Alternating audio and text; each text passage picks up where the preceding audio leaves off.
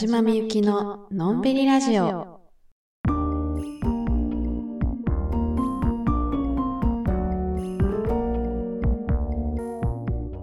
こんばんは、田島みゆきです。このラジオは毎週月曜日に更新しています。ついに12月です。はい。今年ももう終わりですね。はいやい。12月。あと1ヶ月で1年が終わるということで、何かやり残したこととかある人はね、この1ヶ月の間に頑張って、悔いのない2023年にしていただきたいなと思います。まあ、と言いつつ、悔いのない1年って何やって感じなんで、あの、健康にね、うん、生きているという、はい、今年もまた1年、大きな病気もせずに、この1年を生きてこれたということだけで、十分ですよね。うん。十分です。なので、残りの1ヶ月、風邪ひかないように、それだけ、もうとにかく健康体で、えー今年1年を締めくくろうと。私たちの目標はもうこれだけでいいと思います。もう最後になんなんか急に、あ、英語始めようって思ってたのに、今から始めようみたいな、もうそんなもん、今更いい。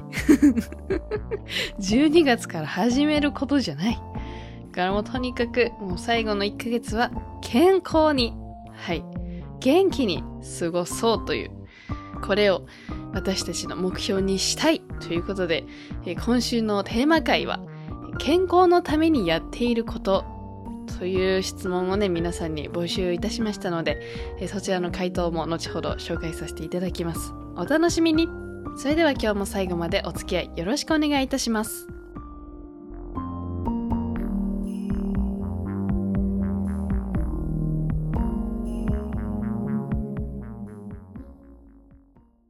先ほども言いましたが、12月をね、健康に乗り越えるために、ちょっと私がやろうかなって思ってることがあって、あの、私、内臓冷え症なんですよ。あの、ただの冷え性じゃなくて、お腹の下腹部、うん、お腹の下っ腹らへんがめっちゃ冷たいということに、ある日気づきまして、あの寝起きとかさ、一番こうポカポカしているはずのタイミングで、そう、別にお腹出して寝てるとかそんなんでもなく、普通の状態の時に下っ腹を触って、あれ？なんかめっちゃ冷えてるみたいな。ヒヤンってしたんですよ。だから、ちょっとそれを調べてみると、まあ、その内臓冷え症と呼ばれるものらしいということで、えーそれを改善しないと、まあ、あの、風邪をひきやすかったりとか、あの疲れやすかったりとか、なんかそういういろいろなね、あの、弊害があるというのを見ましたので、えーまず、春回路。これを、あの、大量に買ってきました。そう。あの、やっぱり、もう物理的に外側から、あの、もう加熱しちゃうっていうね。それが結局一番手っ取り早くさ、その冷えてるところを温められる方法やからさ。その、春回路をお腹の下っ腹らへんにペタッ貼って、これでも冷え性は改善されるんじゃないかなっていうのと、あとは、左右を飲んでます。左右はさ、いろんな人がやっぱ健康にいいって言うやん。朝目覚めたら一杯の左右を飲む。みたいなさ、あの、あの、健康意識高めなさ、雑誌とかにさ、丁寧な暮らし。みたいなさ、そういうのの一日の過ごし方みたいなの、一コマ目絶対一杯の左右を飲むって書いてあるんですけど、結局やっぱり飲んでみるといいもんですね。ちょっとやっぱひねくれた精神状態やったさ、何が一杯の左右やねんみたいな。そんなもう暑すぎて飲めへんし、もうぬるくなるまで待てんのめんどくさいし、もう水飲んじゃうわ、みたいな。思ってたんですけど、やっぱこの自分の内臓冷え症を意識し始めてから、あの、水じゃなくて、特に冬はね、水じゃなくて、左右を飲もうっていうので、ちょっと意識して、あの、飲み始めまして、やっぱりこう、内臓が、うん、左右を飲むことによって、こう、じんわり、こう、温まるみたいな。あ、なんかちょっと気持ち的にも自分の体をいたわってあげてるなみたいな。ちょっと自分にいいことしてるなみたいな気持ちになれるので、はい、心にも体にも左右はとってもいいということでね。すっかり左右信者になってしまいまして。でも多分この内臓冷え性の人って、その冬やから冷えてるとか、夏やから冷えへんとか、なんかそういうのあんま関係ないらしくて、そう、体質やからさ、そういう内臓が冷えやすい人とかって、夏でも実は冷えてるらしいんですよ。だから、あの、そういう人は、夏とかでも、やっぱ左右とかね、そういうのを飲んだ方がいいみたいなんですけど、果たして続くでしょうか？ということで、今週のテーマ回、健康のためにやっていることですね。もしかしたら皆さんからの回答の中に、あの、取り入れられる健康習慣があるかもしれないので、左右と春回路にもっとこうプラスアルファして、なんかちょっとできるかもしれないので、早速紹介していこうと思います。ラジオネームティティブ。友達とエアロバイク毎日してます。エアロバイク毎日してます？誰が真似できんねんやな、これ 参考にしたいと思いますとか言って、一発目から絶対に真似できひんやつ来ましたね。待って、エアロバイクって何やったっけ？ちょっと調べてみよう。エアロバイク。あああの、ジムとかにある自転車漕ぐやつか。これ毎日やってんの？すご。え、ってことは友達と一緒にジム通ってるってことなんかな？すごいな。え、ジム通ってんの？毎日？すごない？健康意識高？絶対無理やわ。いやでも確かに、そうやってこう同じぐらいの健康意識で友達がそのジムとかに付き合ってくれるそういう友達がいるのであれば、やる気になるかもしれない。おっしゃ、今日も一焦げ行くぜみたいな。そういう友達にこう、無理やり引きずられていくぐらいやったら続けられるかもしれんけど。すごいななんかさ、今さ、あの、なんやっけ、チョコザップ流行ってるやん。もう街のさ、至るところにでき始めてるやん。もう、あ、ここにもある。あ、ここにもある。みたいな。チョコザップめちゃめちゃいっぱいあるんですけど、ちょっと気になってます。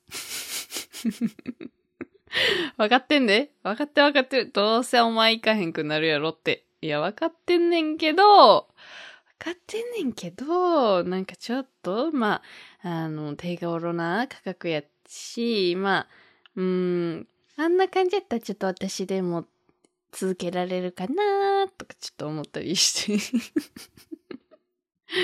チョコザップ、チョコザップ行ってる人いません？今、これ聞いてる人の中で。もしあの、チョコザップ行ってますよって人いたら、あの、レビューしてほしいんですけど じゃあね、なんか、あまりにもできすぎてて、いろんなところに。そう。だからこんなにあるならさ、まあ、行きやすいやん。わざわざその電車乗ってジム行くなんてさ、もうありえへんからさ、自転車圏内にあるならまあ続けられるかなとか思ったりして。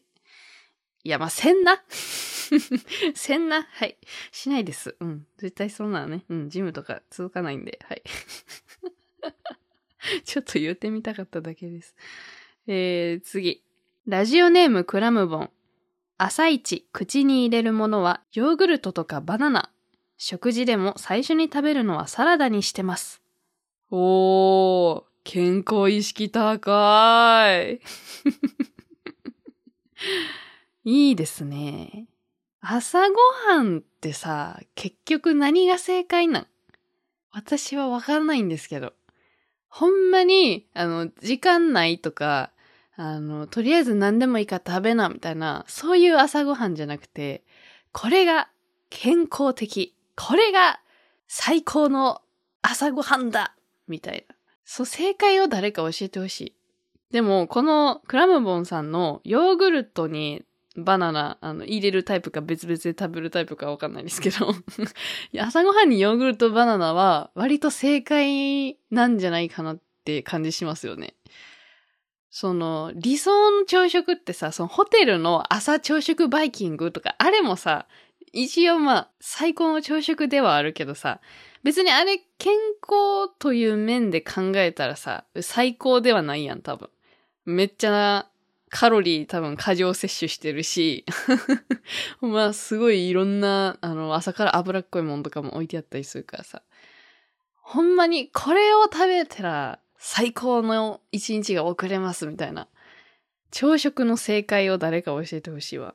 多分シリアルとかグラノーラとか、ああいうのってさ、めっちゃ手軽やん。もうパパッと用意できて、パパッと食べれて、その忙しい朝の人はめちゃくちゃ重宝するし、私もめっちゃ食べてるけど、あれが正解じゃないような気はしてんねん。どうなんでしょうね。すっごいさ、健康ですみたいな見た目してる食べ物やけどさ、多分あれは、うん、ほんまに毎日毎日めっちゃ食べてたら、健康には悪そうな気がすんねんな。ちょっと正解が知りたい。うん。納豆とか、納豆ご飯とか。いや、朝から白ご飯用意するの大変やもんな なんかさ、正解これですみたいなさ、見たら見たでめっちゃ文句言いそうじゃない？なんかだ正解が何かわからんけどさ、なんかあの、焼き鮭に、えー、白ご飯に、お味噌汁に、ちょっと卵焼きみたいな、が理想です。言われてさ、あー、まあ、そうやろな。まあでも、こんなん朝から用意できるわけなくない？みたいな。といて絶対文句言う自信あるわ。いやだそう考えたらやっぱヨーグルトとバナナってもうほんま準備のしやすさと健康面の二つの点において結構点数高い感じしますよね。で、やっぱ最初に食べるのはサラダね。これめっちゃ言うよな。私が高校生ぐらいの時に初めてこの、なんていうか、健康方法みたいな知って、そっからは割ともう無意識的にサラダから食べるようになりましたね。これはあれですよね。確か、サラダを最初に食べることによって、なんか後から来るものたちのなんかクッション的な、なんかその急激にギューンってこう吸収されるのを抑えるみたいな。分かってそうで分かってない人の説明。まあ健康にいいってことですよえ、なるほどね。これは取り入れやすい。うん。いいですね。えー、次。ラジオネームダチダチ。早寝早起き。ストレスを作らないこと。おー。やっぱりね。古くからずっと言われてることは正しいんですよ。きっとね 早寝早起きか。やっぱいいもんですか。そうですか。早寝早起きな私はこの早寝早起きがあの健康にいいという説を否定したすぎて、あの、同じ時間寝れば時間関係ないんちゃうかってずっと言い続けてるんですけど。どういうことかというと、その、例えば夜10時に寝て6時に起きる。これまあ8時間寝てますけど。まあ、これが健康的な早寝早起きのサイクルや、みたいな。言いますけど。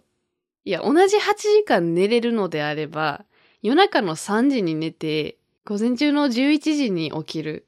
これも同じ健康なんじゃないかって、ずっと言ってたんですよ。なんですけど、私、仕事始まったら、今までみたいに、そんな夜行性の生活許されないじゃないですか。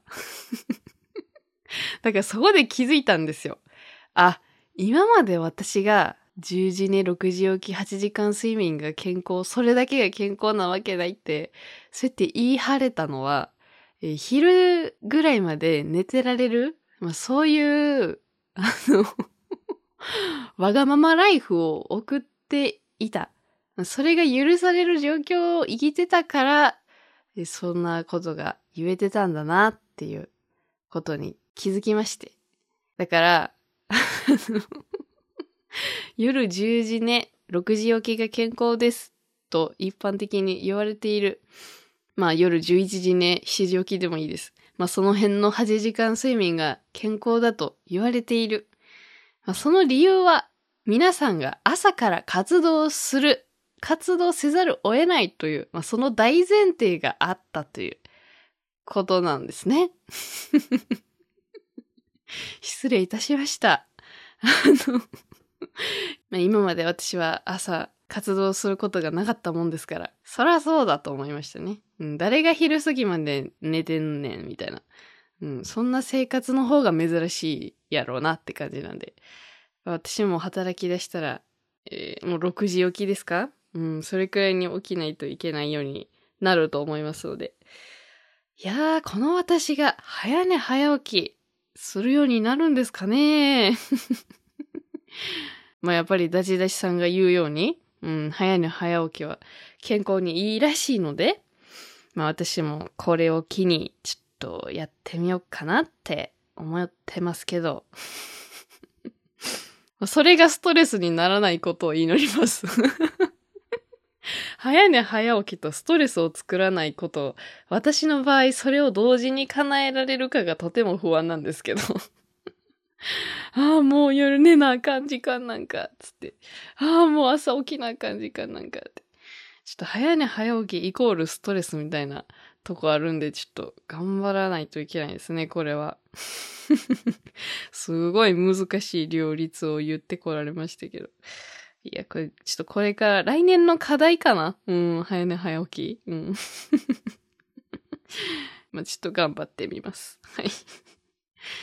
えー、次。ラジオネーム、ペイ。大股で歩く。なんかのテレビで大股歩きが健康にいいって言ってたような。はい、来ました。これはやってまーす。よし よしやっと、ついに私がもうすでにやってること来ました。私一人で歩いてるときめっちゃ早いんですよ。で、もうむちゃめちゃ大股で歩いてて。で、まあ、それは、意識的にその健康のためにやってるとかじゃなくて、あの、時間に追われてるからなんですね。基本的にいつもあの、時間ギリギリで行動してるから、やばいやばい、早いかなっていう めっちゃかっこ悪い理由なんですけど まあ、それが、あの、自動的に健康につながっていたということで、ええー、まあ、結果オーライみたいなとこありますよね。うん。遅刻するやばいやばいやばいやばいっていうので基本だから私は一人で歩いてるときはめちゃめちゃ早いです。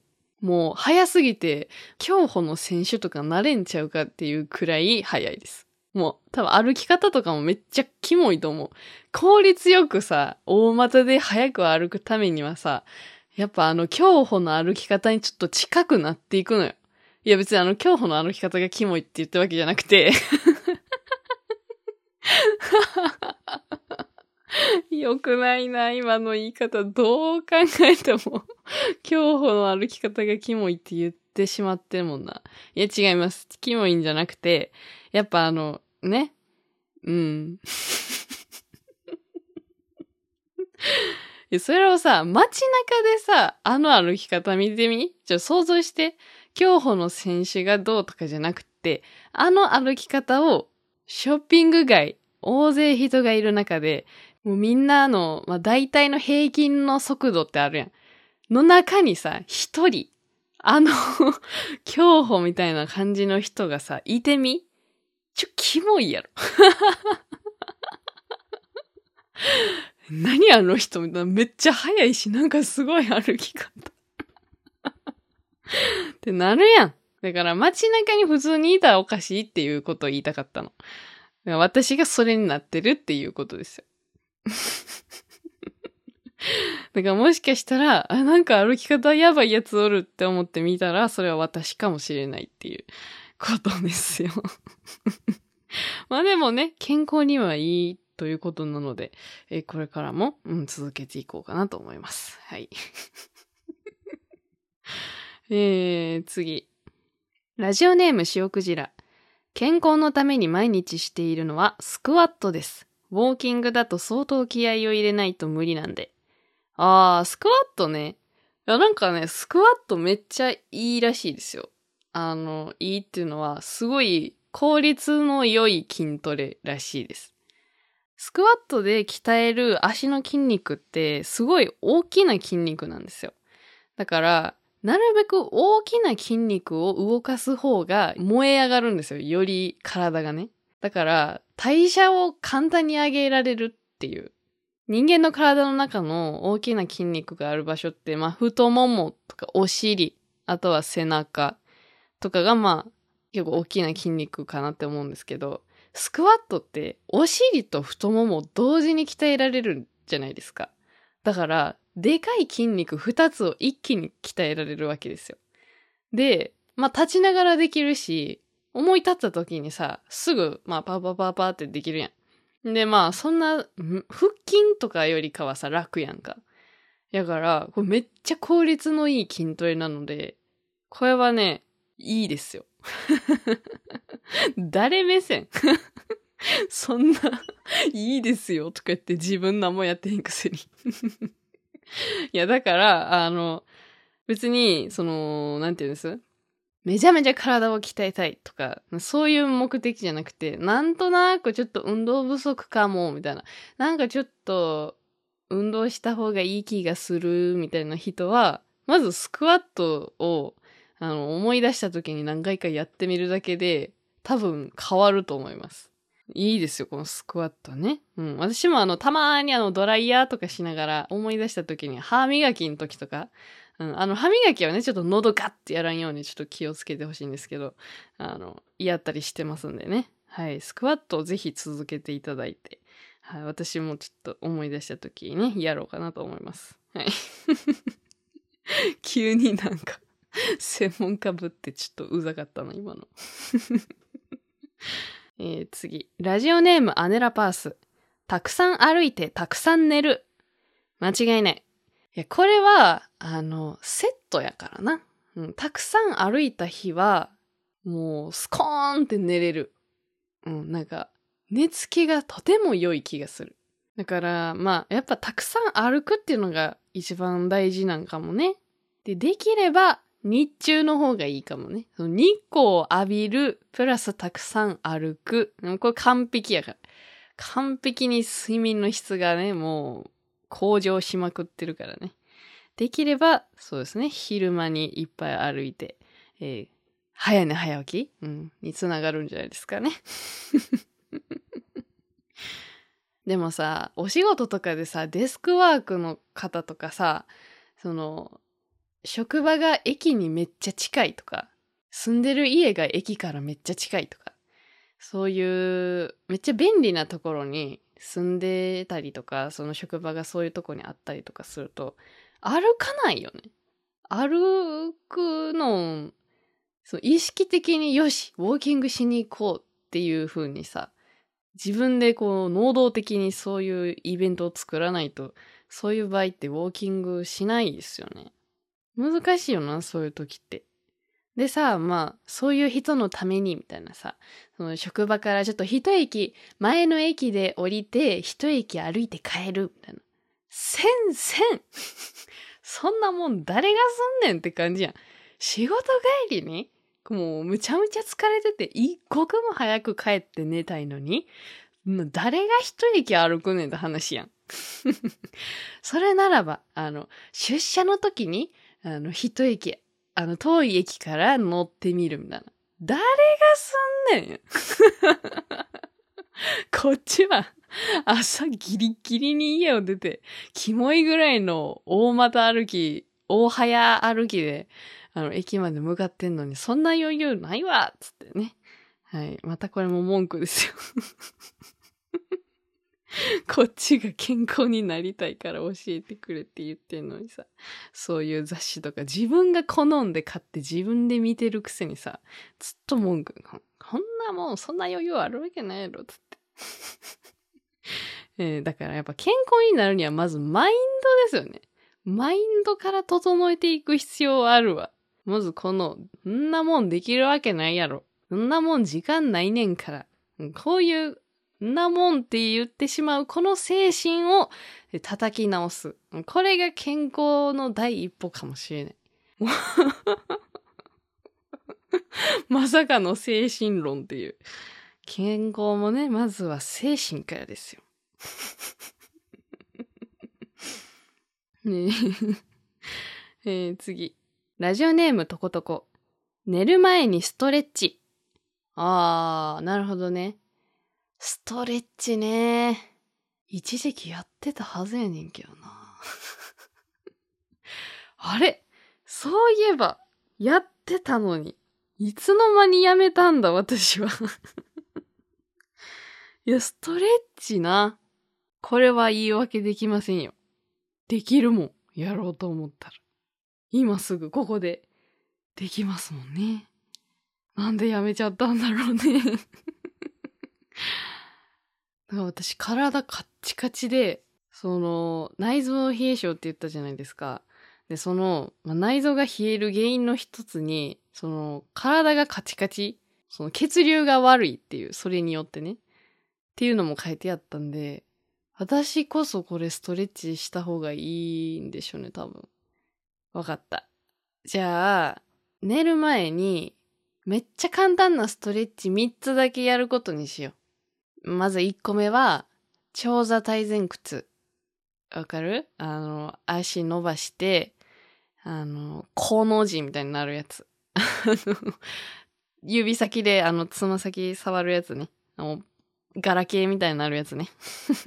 あれと、うん、ベッドの上で寝る前にできるやつがいいから、えー、あれにしよう。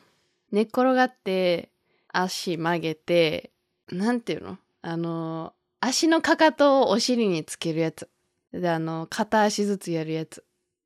太ももの前側が伸びるみたいなやつね。はい、片足ずつやって、で、最後に、あの、体ひねるやつ。寝っ転がりながら体ひねるやつ。あれ結構気持ちいいよな。あれ、あの、やりすぎて背中バキバキバキって鳴らすのに一時期ハマってたんですけど、マジでこれはやらない方がいいです。それをやるとあの痛めやすくなりますので、体はできるだけ鳴らさない方がいいです。はい。なので、まあ、程よい、気持ちいいところまで伸ばすっていうのがストレッチの大切なとこですよね。だから、わかりました。私は今日からこの3つ、この3種類だけ毎日やることにしますんで、みんなもやろう。みんなもやろう。巻き添いだよ。いや、これは、あの、せめて今年いっぱいはやろう。目標引く。もう終わるし、今年。やな。あの、達成できそうな目標じゃないと、あの、なえるから、まずは今年いっぱいやろう。来週報告するわ。ストレッチやってますよっていう報告ね。この3つ。わかった。この3種類みんなやんねんで。はい。みんなで健康にね、うん。過ごしていきたいですから。はい。これはできそう。うん。で、最後ですね。ラジオネーム末っ子田舎っ子。しっかり食って寝る。これに限りますが、なかなかこれが難しい。はあ、そうなんですよ。ちょっとこの人は優しい。ちゃんとあの、言った後に、でも難しいよねっていうとこまで言ってくれてるから優しいです。それなあしっかり食って寝る。これは難しいんだよ。でしかもさ、今まではさ、もうぬくぬく実家生活やからさ、もう自動的に、あの、ご飯がね、出てきてたわけなんですけど、こっから先はさ、自分で用意しなあかんわけやろ？もうなんか、疲れ果ててたらさ、もうなんかご飯とかも適当でや、とか思っちゃいそうやんか。もうあかん食べなあかん 今もしかして、過度なダイエットしてる可愛い女子たち食べなあかんで、マジで。聞いてるかわからんけど。マジで食べなあかんで。もう、もう K-POP アイドルとかもあんなもん憧れたら終わりやから。まあ健康な範囲でダイエットするの全然いいけどさ。マジで食べないと体壊すから、本当に。めっちゃ、めっちゃおかんみたいなことを言い始めてしまったんですけど。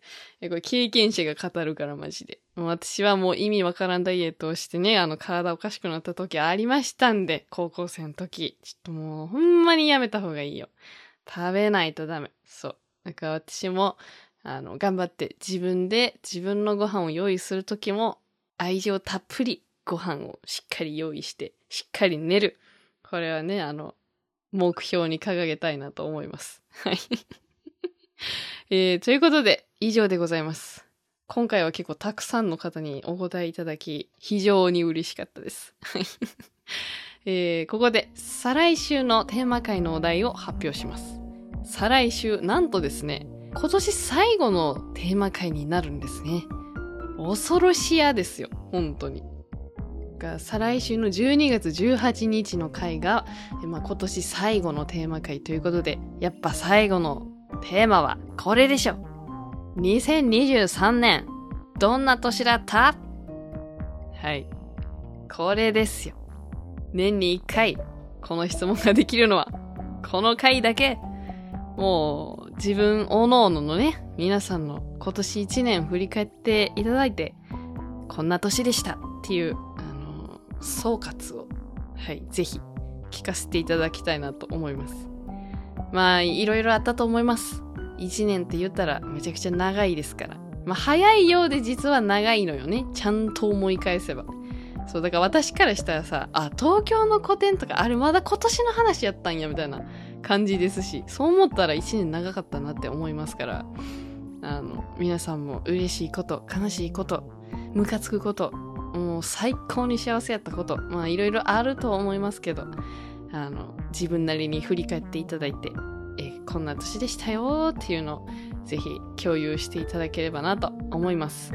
こちらの回答募集期間は12月14日木曜までにしたいと思います。概要欄の URL からぜひ回答してください。インスタグラム、アットマークみゆき、アンダーバー、田島、アンダーバーのストーリーでも回答募集いたしますので、そちらから回答するのでも大丈夫です。ラジオの感想などもお待ちしております。ということで、お時間でございます。現在、のんびりラジオ2023年お気に入り会アンケートというものを実施してるんですが、えーお答えいただいた皆様、ありがとうございます。あの、もうヒヤヒヤしてました。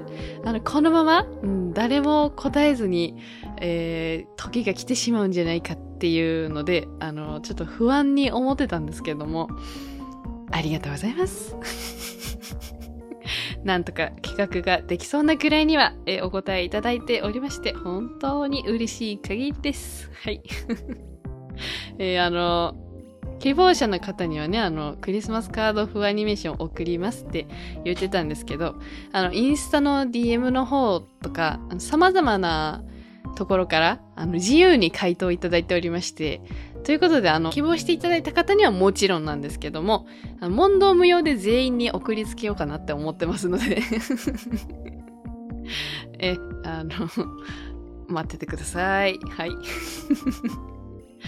それで、あの、回答募集期間を12月3日日曜日までというふうに言ってたんですけども、あの、あと1回ぐらい、インスタグラムのストーリーの方で、ちょっと募集しようかなって思ってますので、やばい、答えそびれてたみたいな人がもしいらっしゃいましたら、今週いっぱいぐらいにしようかな。